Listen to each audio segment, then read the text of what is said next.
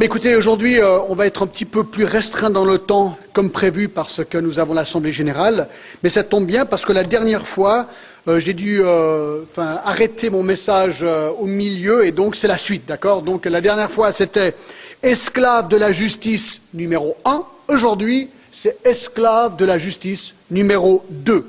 Alors je vous invite à prendre vos Bibles à Romains chapitre 11, et nous allons lire à partir du verset 11 et jusqu'au 23 pour nous remettre dans le bain de ce que nous avions vu la dernière fois. D'accord? Donc Romains 6 à partir du verset 11. Paul écrit ceci. Ainsi vous-même, regardez-vous comme mort au péché et comme vivant pour Dieu en Jésus-Christ.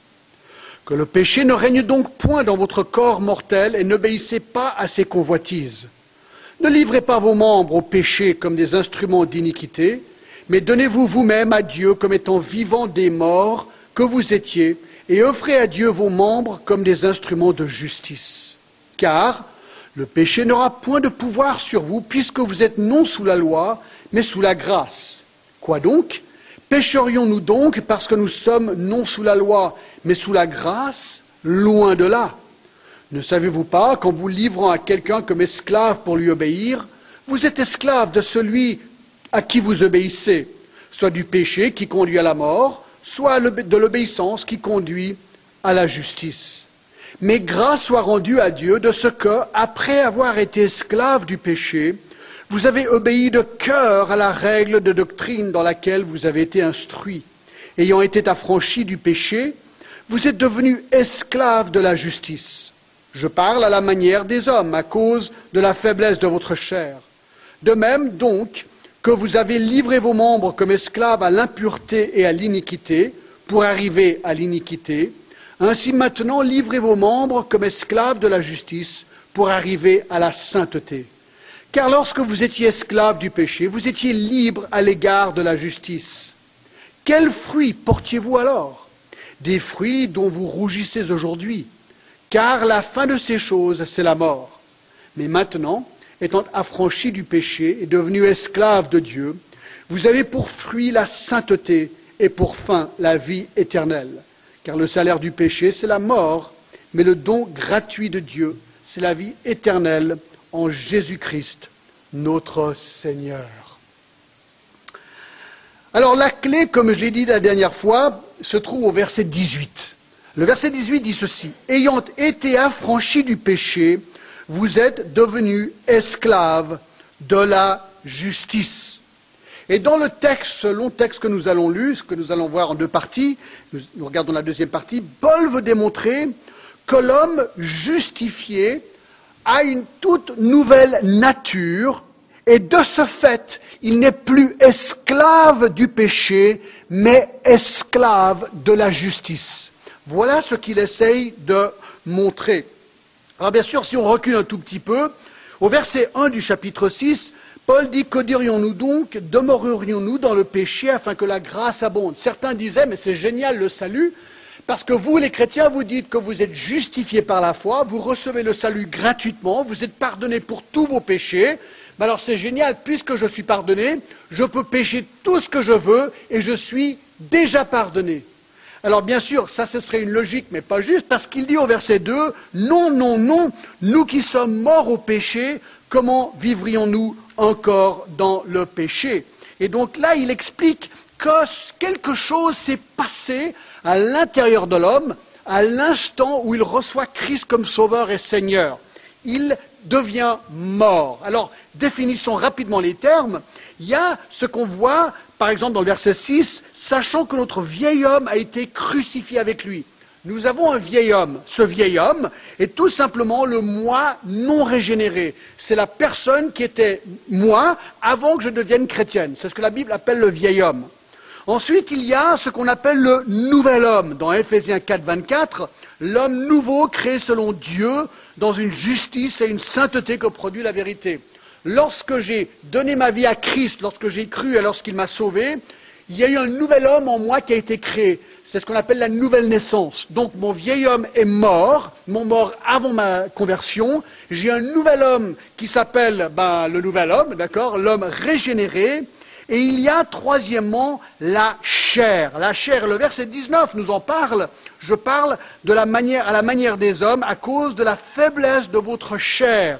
Et la chair, c'est ça, c'est mon corps, mais beaucoup plus que mon corps, c'est mon esprit, c'est ma pensée, c'est ma conscience, ce sont mes actions, mes souvenirs, mes pulsions, tout ce qui englobe le John Glass, mais physique sur cette terre. Et la Bible me dit que malheureusement mon corps n'est pas encore transformé, mais le jour de ma mort, bien sûr, mon âme ira directement vers euh, le Seigneur et un jour mon corps sera transformé et je recevrai un nouveau corps. Mais ça, ce n'est pas encore le cas. Je ne suis pas encore mort et donc je suis dans la chair. Et notre chair est maudite, elle est faible, elle est infirme et elle meurt. Elle mourra un jour donc. Alors pourquoi péchons-nous encore? Eh bien, à cause de notre chair. Alors bien sûr, le péché que je commets lorsque je, lorsque je commets n'est pas mis sur mon compte. Non, je, pêche, mais il dit au chapitre 8, verset 1, il n'y a donc maintenant aucune condamnation pour ceux qui sont en Jésus-Christ. Alors bien sûr, je peux pécher, mais je suis sans condamnation. Christ est mort pour moi, il a pardonné mon péché. Alors c'est ça, cette tension entre le chrétien, et là on le verra au chapitre 7, le nouvel homme aime Dieu et la sainteté, le vieil homme est mort et ma chair est tentée vers le péché. Ça, c'est niveau révision.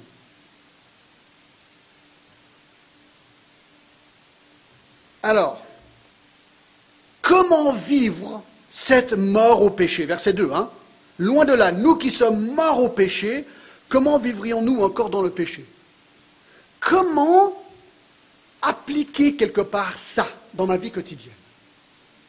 Le verset 11. Ainsi, vous-même, regardez-vous comme mort au péché et comme vivant pour Dieu en Jésus-Christ. Donc on a vu la dernière fois qu'il y a vraiment trois choses que Paul nous donne ici. Premièrement, le mandat. Le mandat. Comment le mandat? Alors verset 11, est ce que je viens de lire, ainsi, regardez-vous comme mort au péché, comme vivant en Dieu, euh, pas pour Dieu en Jésus-Christ. Je dois premièrement comprendre ce mandat et la clé, c'est le regardez-vous. Je dois me percevoir comme étant vraiment mort au péché puisque je le suis spirituellement. Je suis vraiment mort au péché et je suis vraiment vivant à Christ. Colossiens 3, 1 4, si donc vous êtes ressuscité avec Christ, cherchez les choses d'en haut, où Christ est aussi à la droite de Dieu. Attachez-vous aux choses d'en haut et non à celles qui sont sur la terre. Donc le mandat, c'est je dois me considérer mort, donc dans ma vie quotidienne, la mort que j'ai vraiment vécue, si je peux, ou ce que j'ai vraiment expérimenté spirituellement. Ça, c'est le mandat. Oui, mais comment Deuxième point, la méthode. Ça, on l'a vu la dernière fois. La méthode au verset 12 et 13. Comment faire pour nous considérer morts au péché? Ben, Il nous donne, il y a, cinq directives, hein, toutes simples, je ne vais pas les, redonner, je vais simplement les lire. Que le péché, premièrement, ne règne donc point dans votre corps mortel. Hein, c'est mon corps mortel, c'est ma chair qui veut aller vers le péché eh bien, ma nouvelle nature est en lutte contre ma chair. Ben voilà. Ne laisse pas régner le péché dans ton corps mortel. Deux, n'obéissez pas aux convoitises de votre corps. Ce sont ces désirs très forts. Ben, je peux obéir ou ne pas obéir. Mon nouvel homme, ben, je suis mort au péché, donc mon nouvel homme peut dire non. C'est ce qu'il dit. 3. Ne, ne livrez pas vos membres au péché comme des instruments d'iniquité. J'avais utilisé l'image d'une batte de baseball. Une batte de baseball, c'est très bien quand on joue du baseball. C'est pas très bien quand on décide de cambrioler une bijouterie avec. Voilà, notre corps est neutre. On peut l'utiliser pour des choses positives ou négatives. Mais il dit, ne livrez pas vos membres au péché comme des instruments d'iniquité, 4, il dit, donnez-vous vous-même à Dieu comme étant vivant des morts, que vous étiez. Alors, je suis mort au péché, je suis vivant à Dieu, je dois me considérer vraiment vivant à Dieu, je dois me donner à Dieu. Au lieu de me donner mon membre, mon, corps comme instrument de l'iniquité, je donne mon corps comme instrument à Dieu, pour que lui s'honore au travers de mon corps. On a déjà vu tout ça la dernière fois, c'est révision. Hein. Et 5, il dit au verset 13, et offrez vos membres comme des instruments de justice. Et ça, on l'avait déjà vu la dernière fois aussi. Donc c'est là où on s'est arrêté la dernière fois. On a vu le mandat, la méthode, et maintenant, troisième fois, troisième, troisième point, la motivation. La motivation. Pourquoi devrais-je agir ainsi? Pourquoi devrais-je agir ainsi? Eh bien, Paul donne trois raisons. Tout simple. Simple. Premièrement, nous devrions agir ainsi, nous considérer morts au péché, vivant à Dieu, faire ce qu'on vient de faire. Premièrement, parce que nous sommes sous la grâce. Le verset 14. Car le péché n'aura point de pouvoir sur vous, puisque vous êtes non sous la loi, mais sous la grâce. Quoi donc? Pécherions-nous parce que nous sommes non sous la, la loi, mais sous la grâce, loin de là? Alors voici ce que Paul est en train de dire. Croyant, écoute bien. Tu n'es pas sous la loi mosaïque comme moyen d'acquérir le salut. Le but de la loi était celui de révéler ton péché. Romains 3.20 nous le dit comme ceci. Or, nous savons que tout ce que dit la loi, et le dit ceux qui sont sous la loi, afin que toute bouche soit fermée et que tout le monde soit reconnu coupable devant Dieu. Dieu donnait la loi pour nous montrer notre péché. Voilà le but de la loi. Et le problème avec la loi, c'est que quelque part, elle disait à l'homme ce qu'il devait faire pour plaire à Dieu, mais il était impossible pour l'homme de plaire à Dieu parce que l'homme était pécheur. Il n'avait aucun pouvoir de l'accomplir. L'homme ne pouvait donc pas se justifier en gardant la loi, puisque le critère de Dieu est rien d'autre que la perfection. C'est Jésus qui l'a dit dans Matthieu 5, 48. Soyez donc parfaits comme l'est votre Père céleste. La loi ne fait que révéler mon péché. Et révéler que le péché n'avait que le pouvoir total sur ma vie. Mais un jour arrive la grâce en Jésus-Christ. La grâce est le don gratuit et immérité de Dieu qui, à cause du sacrifice de son Fils Jésus-Christ à mon égard, il m'impute la justice malgré mon péché. À un moment donné, Dieu dit, je t'aime, tu ne peux rien faire pour ôter ton péché toi-même, donc je m'en charge. Je m'en charge. Et Romains 3, 19, non, peut-être on va lire à partir du verset 23, car tous sont péchés et sont privés de la gloire de Dieu. Voilà le but de la loi pour te dire, tu es pécheur. Et, verset 24, ils sont gratuitement justifiés par sa grâce, par le moyen de la rédemption qui est en Jésus-Christ. C'est lui que Dieu a destiné à être par son sang pour ceux qui croiraient victimes propitiatoires donc calme la fureur de Dieu, afin de montrer sa justice parce qu'il avait laissé impunis les péchés commis auparavant au temps de sa patience. Il dit tout simplement, écoutez, la loi te condamnait, tu pouvais rien faire pour te sauver toi-même, mais mon fils Jésus-Christ est venu, il est mort à ta place, et je te justifie gratuitement, je t'impute, je te donne la sainteté, je te donne la pureté, je te donne la justice gratuitement. Et là, on est né de nouveau, on a un nouvel homme, l'ancien homme meurt. Ça, tout ça, c'est arrivé à cet instant où nous avons par la foi connu Christ. C'est un don de Dieu.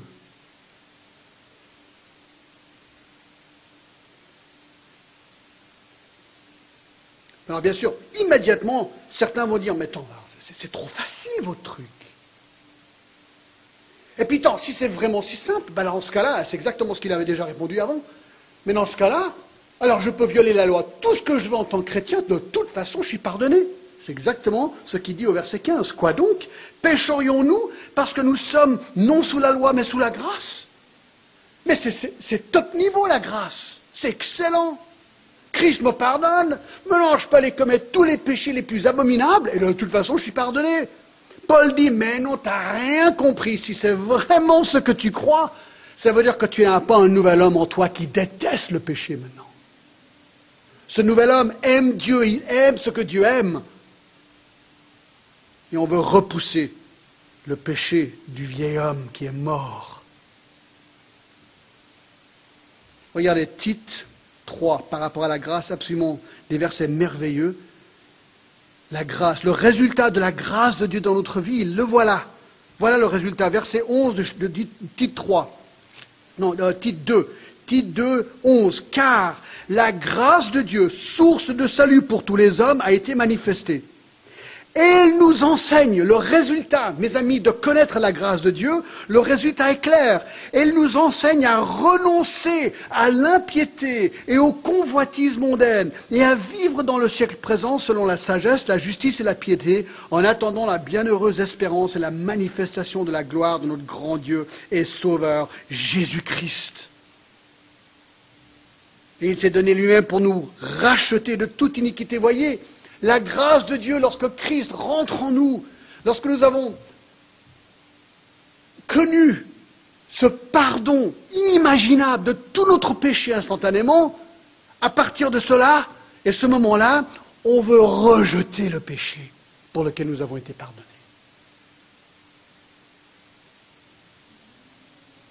Donc pourquoi est-ce que nous vivons comme ça? Premièrement, la motivation, c'est parce que nous sommes sous la grâce.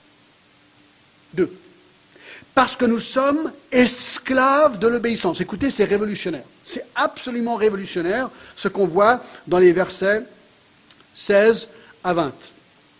Regardez ce qu'il dit. Ne savez-vous pas qu'en vous livrant à quelqu'un comme esclave pour lui obéir, vous êtes esclave de celui à qui vous obéissez, soit du péché qui conduit à la mort, soit de l'obéissance qui conduit à la justice Alors le mot esclave, déjà, j'ai regardé dans le dictionnaire, personne qui n'a pas de condition libre, qui est sous la puissance absolue d'un maître. Un esclave n'est pas libre. Il n'est pas libre. Il est sous la puissance d'un autre. Donc le verset 16 nous dit quelque chose de simple et évident. Lorsqu'on se livre à quelqu'un comme esclave pour lui obéir, bien, on devient son esclave. Eh bien, cela est vrai moralement aussi. Nous pouvons, selon ce verset, être esclaves d'une ou deux choses. Nous pouvons être esclaves ou bien du péché, ou bien de la justice. Mais regardez le verset 16. Moi, c'est le détail le plus important et le plus intéressant dans le texte. Il dit Ne savez-vous pas qu'en vous livrant à quelqu'un comme esclave pour lui obéir, vous êtes esclave de celui que vous obéissez, soit au péché, donc on peut être esclave du péché qui conduit à la mort, regardez, soit à l'obéissance qui conduit à la justice on devient en tant que chrétien régénéré esclave, c'est ce qu'il dit, de l'obéissance. Ça c'est vraiment génial. Avant, on était esclave du péché, maintenant on ne peut pas faire autrement que vouloir obéir à Dieu. Et ça, ça vient d'un cœur régénéré. Ça, c'est automatique. Alors, est-ce que ça veut dire qu'on va avoir du succès à systématiquement obéir? Non. Non. on va vraiment parfois on, peut aller très loin dans le péché malheureusement. Mais un chrétien va être piqué dans sa conscience et va détester ce péché. Et il va devenir esclave de l'obéissance. Il ne peut faire autrement que d'obéir à Dieu. C'est un petit peu comme une boussole. Vous savez, les boussoles, c'est assez marrant. Hein. vous pouvez la tourner, tac, l'aiguille, sur le nord. Vous pouvez tourner tout ce que vous voulez, mais l'aiguille, elle reste toujours sur le nord. Un chrétien, L'aiguille est toujours sur Dieu, est toujours sur l'obéissance. Il aime Dieu et il aime ce que Dieu aime. Voilà ce qui caractérise un vrai chrétien. Et donc la question est simple, vous dites, alors John, est-ce que je suis esclave du péché ou de l'obéissance? Ben, Posez-vous la question. Quelle est la norme dans ta vie, chrétien? Quelle est la norme? Est-ce que tu vois ta tendance plus d'obéir le péché ou l'obéir à l'obéissance? Est ce qui est vraiment génial? C'est que 1 Jean 5, 1, 3, 1 Jean 5, 3 nous dit que l'amour de Dieu consiste à garder ses commandements et ses commandements ne sont pas pénibles.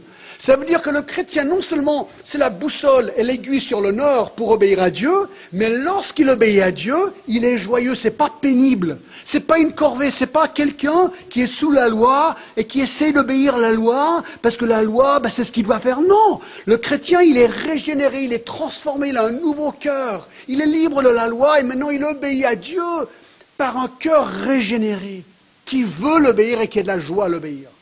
Et ça, ça se fait dans le cœur. Verset 17. Mais grâce soit rendue à Dieu de ce qu'après avoir été esclave du péché, vous avez obéi de cœur à la règle de doctrine dans laquelle vous avez été instruit. Ayant été affranchis du péché, vous êtes devenus esclaves de la justice. Alors ça, c'est absolument génial. Le temps du verbe, c'est le passé. Il dit, un vrai chrétien, un vrai chrétien c'est celui, écoutez, regardez, qui obéit de cœur. Voilà.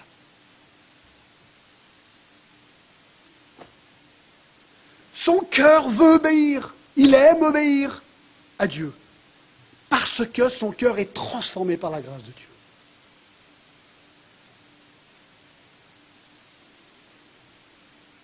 Romains 2, 29 nous dit que notre cœur a été circoncis. Ézéchiel 36, 36, que notre cœur est nouveau.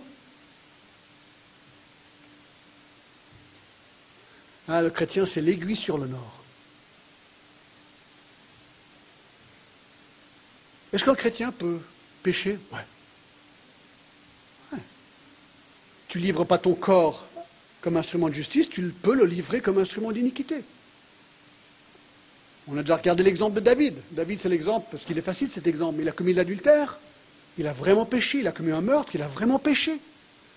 Mais son cœur était un cœur après Dieu, la Bible dit. Et lorsqu'il était confronté, il s'est repenti, il a demandé pardon, il a écrit le psaume 32, le psaume 51 comme demande de pardon. Mais la grâce de Dieu est énorme. On peut toujours revenir à Dieu. Toujours. Parce que sa grâce, elle est là, elle est toujours là, toujours prête à nous pardonner.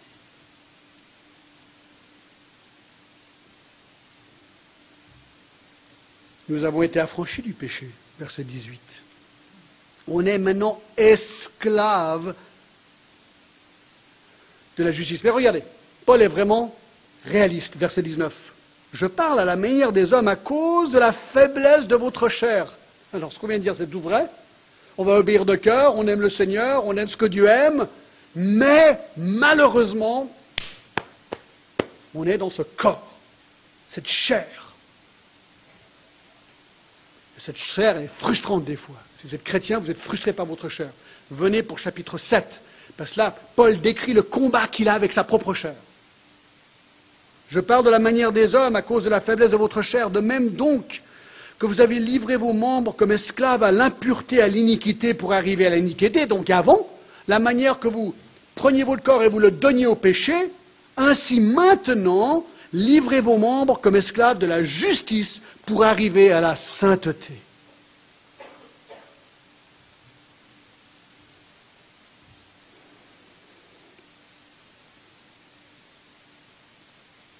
Il n'y a même pas besoin de donner un commentaire, c'est tellement clair. Allez, on passe au verset 20. Tellement clair. Car, lorsque vous étiez esclave du péché, vous étiez libre à l'égard de la justice. Ben, c'est vrai.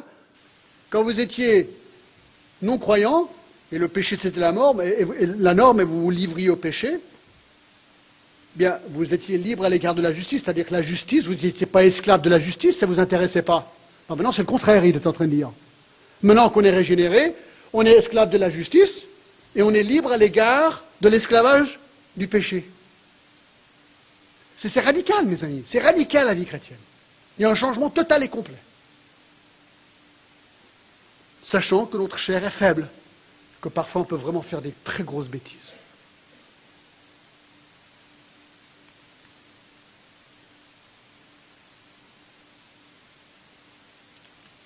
Ah, bien sûr, le plus compliqué, c'est quand une personne affirme haut et fort qu'elle est chrétienne, mais que sa vie ne reflète pas du tout la justice. Hein, les gens regardent et se disent, mais j'entends, j'entends ce que tu dis, mais je ne vois pas du tout ce que tu es en train de dire. Je vois le contraire. Je vois quelqu'un qui est esclave du péché, mais qui prétend être esclave de la justice. Excuse-moi, je ne comprends pas. Ça, s'appelle quoi? Ça, c'est de l'hypocrisie. Donc c'est ça le problème. Alors ça peut arriver à tout le monde et c'est là où on doit avoir un cœur contrit.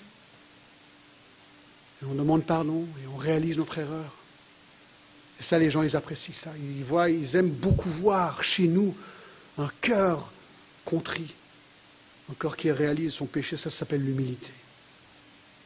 Alors attention aussi que si, euh, si on vit vraiment de cette manière, si on devient esclave de la justice comme on devrait l'être, et comme on l'est en fait, d'accord, la réaction des gens va être étrange vis-à-vis de nous.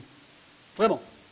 Je trouve absolument génial 1 Pierre 4, 1 Pierre 4, les versets 1 à 4. Voici comment les gens vont réagir à vous si vous êtes vraiment sérieux avec le Seigneur. Écoutez, 1 Pierre 4, 1. Ainsi donc, Christ, ayant souffert dans la chair, vous aussi armez-vous de la même pensée. Car celui qui a souffert dans la chair en a fini avec le péché, afin de vivre non plus selon les convoitises des hommes, mais selon la volonté de Dieu pendant le temps qui lui reste à vivre dans la chair. C'est assez, en effet, d'avoir dans le temps passé accompli la volonté des païens. D'accord? Donc il décrit comment on vivait avant. Comme les païens, en marchant dans le dérèglement, dans les convoitises, dans l'ivrognerie, dans les orgies et dans l'idolâtrie criminelle.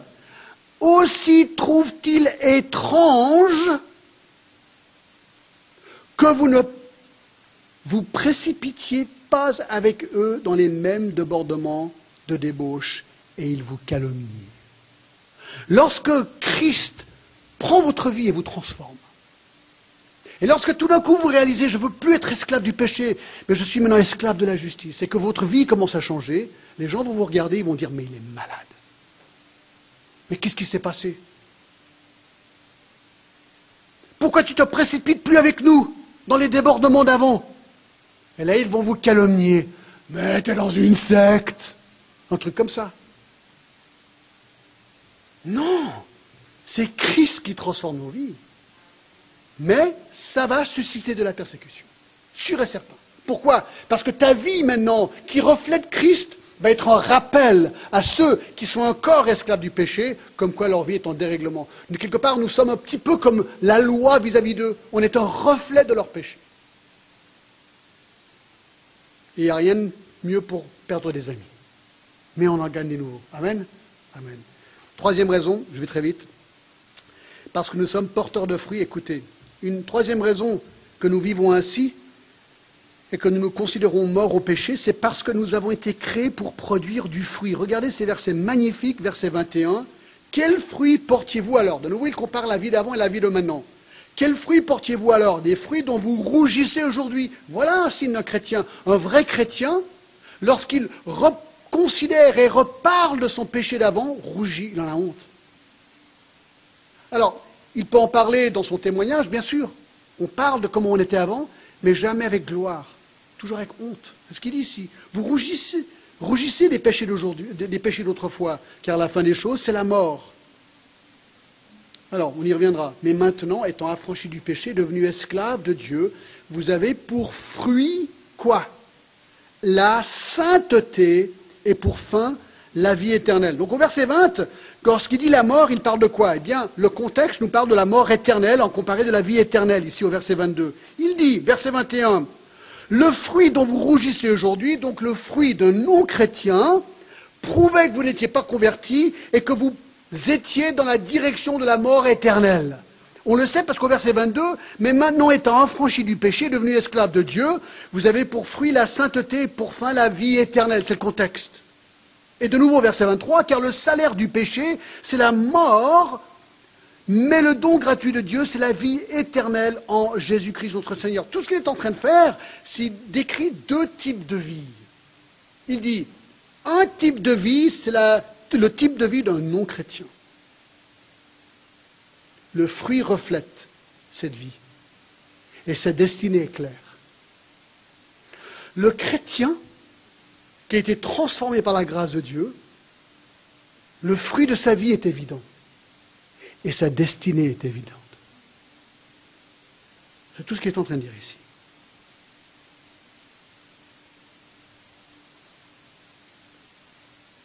alors quel est le fruit de notre vie? C'est ça la question. On devrait inspecter le fruit dans notre propre vie et se poser la question, qu'est-ce que je reflète? C'est ce qu'il dit, hein Quel est le fruit? Il utilise le mot fruit au verset 21 deux fois, verset 22 une fois, plus tard au verset 4 du chapitre 7 et encore au verset 5. Du fruit. Hein? On reconnaît un arbre dans le jardin. Vous savez, l'automne, on ne sait pas ce que c'est, peut-être les arbres. Mais quand le fruit arrive, on dit Ah, un pommier, ah, un poirier, ah, un cerisier. Voilà, Alors, si vous êtes un arbre aujourd'hui, et c'est le fruit qui décrit qui vous êtes, vous êtes quoi? Chrétien ou pas chrétien? C'est tellement simple, vous ne trouvez pas? Ben ouais. Vous dites, ouais, mais alors je dois, je dois vite faire des trucs. Non, tu dois venir à Christ. C'est ça la clé. Christ a besoin de régénérer ton cœur. Christ, il a besoin de transformer ton cœur. Et depuis l'intérieur, lorsque ton cœur est transformé, verset 17, tu vas commencer automatiquement à obéir de cœur. C'est la clé. Donc la question est celle-ci. Quelle est ton orientation spirituelle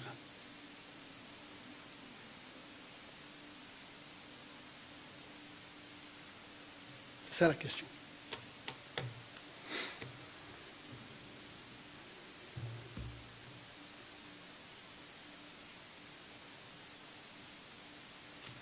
Écoutez, la prochaine fois, on va commencer le chapitre 7 et revenir à ce sujet de la loi, le rôle de la loi dans la vie du chrétien. Et ça, ce sera dimanche prochain. Et donc, on va continuer notre étude de Romains. Je propose qu'on s'incline pendant quelques instants et qu'on fasse le point. Peut-être, euh, Flavius, si tu pouvais peut-être jouer un petit peu. Je juste prendre deux, trois minutes réfléchissez à vous-même. Moi, je vous pose vraiment la question. Premièrement, est-ce que tu es vraiment chrétien? Est-ce que Jésus-Christ a vraiment, mais vraiment, envahi ta vie, transformé ton cœur Une des questions dans le CD qu'on donne ici, c'est si tu mourrais ce soir.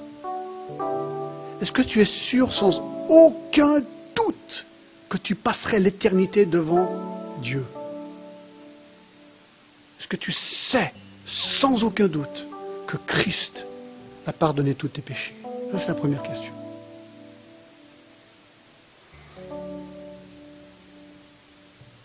Si oui, quel fruit est-ce que tu portes aujourd'hui? Question honnête, biblique, juste, clairement tirée de Romains 6.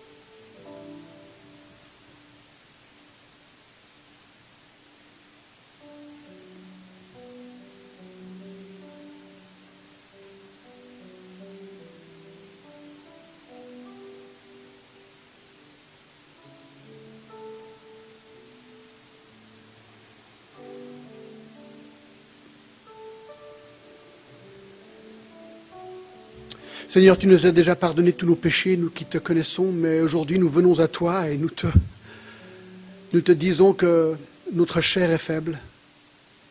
Et Seigneur, que ton pardon à notre égard est énorme. Parce que parfois nous ne reflétons pas le fruit que nous devrions refléter.